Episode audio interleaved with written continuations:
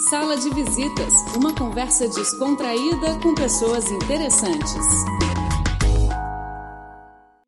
Olá, sejam bem-vindos ao programa Sala de Visitas e na edição de hoje nós vamos receber a Tatiana Molina, que trabalha com pesquisa aqui na Peking University. Ela está fazendo uma pesquisa na área de segurança energética e eu queria que você falasse um pouco sobre essa pesquisa, o que, que você está descobrindo e aí. Pois é, é, ano passado, retrasado e início do ano passado, eu morei em Changchun, Jilin, e eu já vim para fazer pesquisa, né? sobre o meu tema de, de doutorado. Agora eu voltei nesse, agora para Pequim University eu fui convidada como Fellow Research é, para continuar a pesquisa sobre esse tema, que é muito importante, não só na China, enfim, no mundo inteiro, mas que o Brasil já tem bastante experiência também. O que eu queria era conhecer o que está sendo feito aqui na China, é, porque a gente sabe que todo o desenvolvimento chinês, qualquer desenvolvimento de qualquer país, ele é baseado fortemente na, na questão energética. Né? O Brasil, por, por exemplo, ele já faz uso de biocombustíveis há bastante tempo, nós fomos o primeiro, o primeiro país que teve acesso a carro flex. É, no Brasil, por exemplo, a gente pode usar carro movido ao mesmo tempo, tanto a gasolina quanto a gás e a etanol, né? Que no nosso caso é de cana-de-açúcar. Na pesquisa, eu trato também sobre recursos renováveis. Além da gente falar sobre a questão do petróleo, do gás, é, da energia nuclear, eu falo muito sobre a questão da energia renovável como um suporte para atender a demanda do país sem necessidade é, da dependência de outros países exportadores. Né? No caso aqui da China, a China conta muito com a Rússia para a questão do gás, e Oriente Médio, principalmente petróleo, e um pouco menos, mas ainda assim é, conta com a África. No caso da África, a China tem um pouco de dificuldade em função da infraestrutura. Então, exige do governo chinês um investimento né, na parte de transporte mesmo, né? Quer dizer, como que esse gás e como que esse petróleo chegam até aqui e no caso do, do, do petróleo, de como extrair, né? Dos, dos postos propriamente ditos.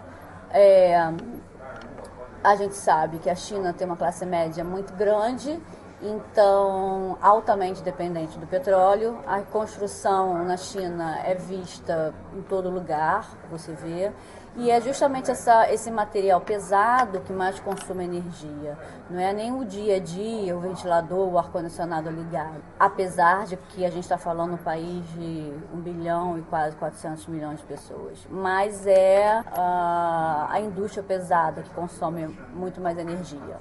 E essa indústria não pode parar, porque ainda há muito o que fazer na China ainda. Então, uh, o que eu foco na minha pesquisa é justamente como não ser dependente de países exportadores e se a solução seria via recursos energéticos naturais. Com o Brasil, a gente usa muito milho e cana-de-açúcar. Para a China, como existe uma preocupação com a segurança alimentar, é, seria mais difícil. Então, eles usam muito resto de alimentos e uma solução pesquisada pela Universidade de Tijuá, por exemplo, junto até com uma universidade brasileira, é o lixo, né?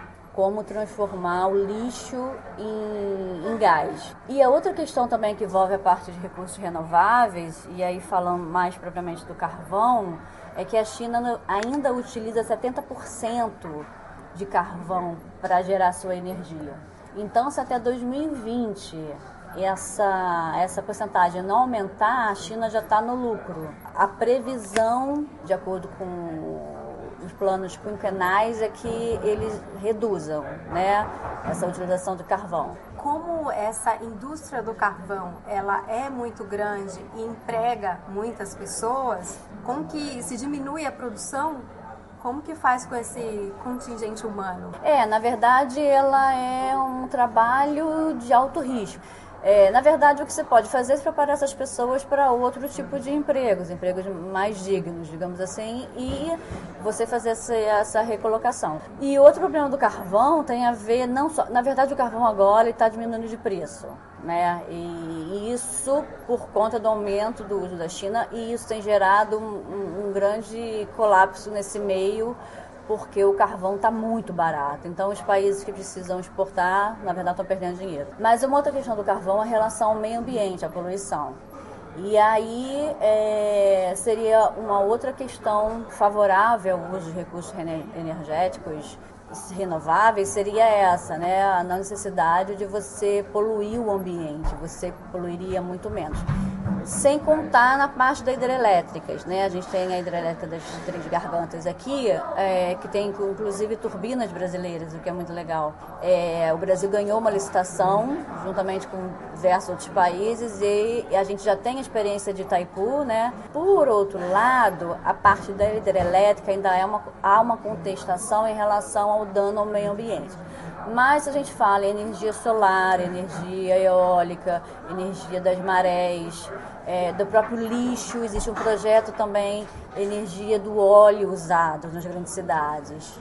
E eu queria perguntar exatamente sobre isso. Porque quando falando sobre o petróleo, é, o, o resíduo do petróleo é tóxico, né? É ruim para o meio ambiente e eu queria saber se o resíduo do lixo, você usou lixo para produzir energia, provavelmente vai sair um resíduo daí. Esse resíduo é tóxico? O que se faz com ele? Pois é, duas situações. Na relação do, na, na, questão do petróleo, toda a extração de petróleo era extremamente danosa. Ela por si só, por mais que se tente né, atender algumas metas de, de proteção ao meio ambiente, ela já é muito agressiva. Então, por si só, já acontece isso. Em relação ao lixo, o que se tem é justamente isso: sai um gás do lixo chamado metano. Esse gás não tem utilização. Então, esse gás vai para a atmosfera. O que se pensa em fazer é justamente isso, pegar esse gás e transformar em energia. Então, esse, esse, todo esse gás do lixo hoje, em qualquer país, que não é utilizável, ele passa a ser utilizável como uma fonte energética. E uma outra pesquisa que está sendo feita também, que é muito interessante, que aí tem a ver com a parte da, do carvão, é a captura do gás carbônico. Então você captura o gás carbônico, é possível capturar até 98% do gás carbônico e colocar em cápsulas. A questão é o que fazer com essas cápsulas. Essas cápsulas elas podem ser vendidas a, tanto para a indústria de refrigerantes ou, ou dar uma outra finalidade para elas, né, de, de utilização de, da, enfim, da população, das indústrias, ou podem ser enterradas. Não seria a melhor questão porque, né, se você pode dar uma finalidade útil para ela seria melhor. A questão é se você enterra de quem é a responsabilidade. Então isso já é uma outra discussão. Né? E o, eu queria saber um pouco sobre o xisto. Pois é, o gás de xisto ele ainda é um gás ainda contraditório. Foi, dizem ser uma grande, vamos botar assim, sacada dos Estados Unidos de ter descoberto e estar tá utilizando o gás de, de xisto, mas ainda precisa ser feita algumas pesquisas para se chegar a uma conclusão a respeito dele. E agora vamos para o Brasil. E o pré-sal?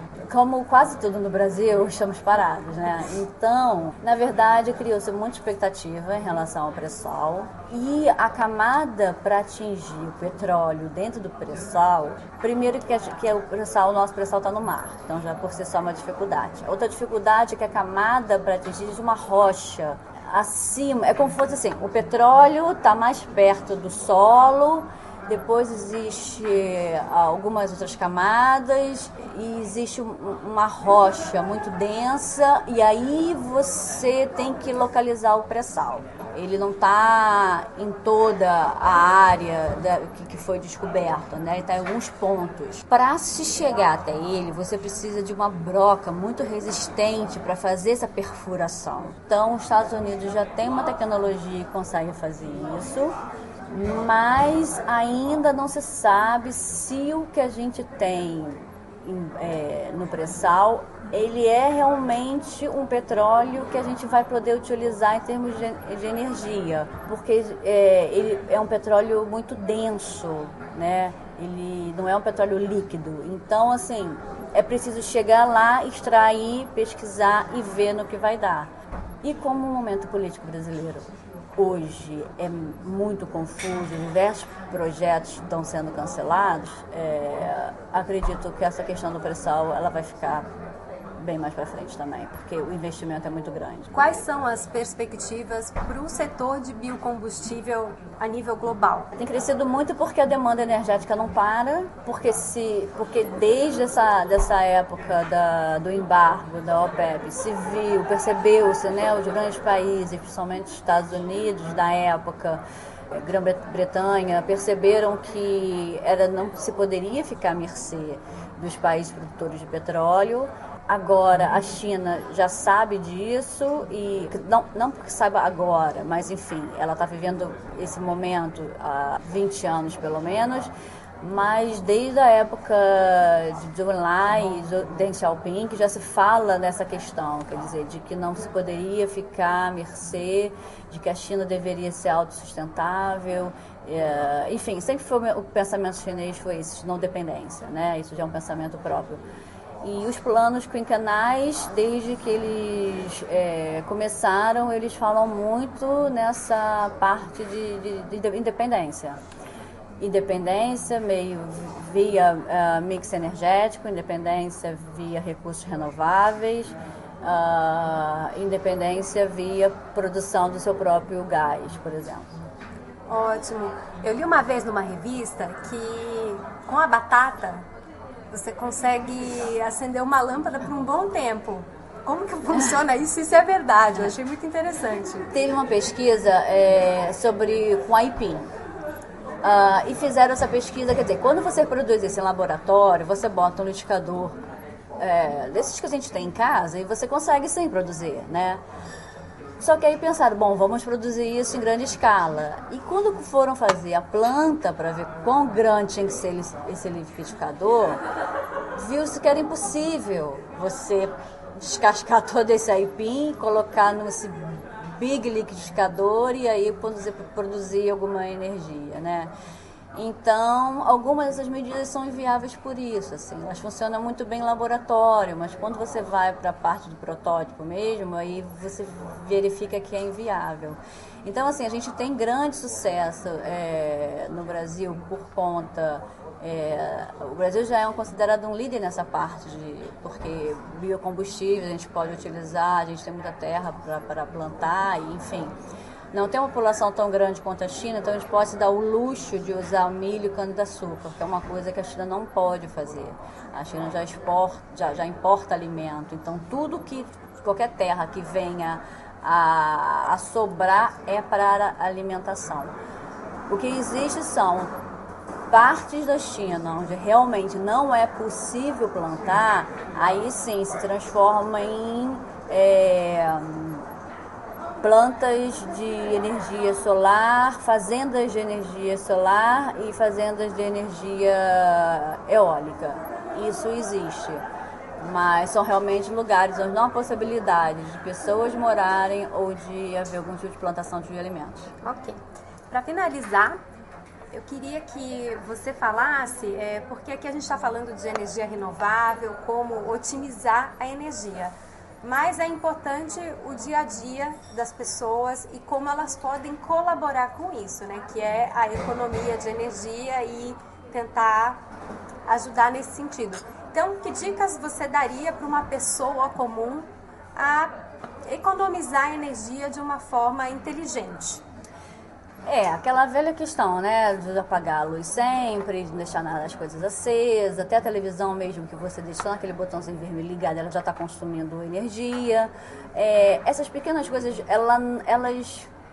Num país de população tão grande quanto a China, ela vai impactar de alguma maneira, mas ela não é o que impacta mais. Mas ela vai impactar seu bolso com certeza. Então ela vai fazer você gastar mais dinheiro, um dinheiro desnecessário em certa né, situação. E o que você pode fazer, que é muito bom, e aí você está tá criando um novo trabalho ainda, é você separar o seu lixo. E aí sim, separar garrafas, vidro de plástico, porque assim como no Brasil, na China, existem pessoas que vivem dessa coleta de é, ou isopor, papelão, garrafas PETs, enfim. Inclusive são feitas roupas com garrafas PET. Então, assim, se você puder separar o seu lixo, essa é uma grande contribuição para o meio ambiente como um todo. É... E economizado no seu bolso também vale a pena, né? Tatiana, muito obrigada. E o programa Sala de Visitas fica por aqui. Até a próxima. Tchau, tchau.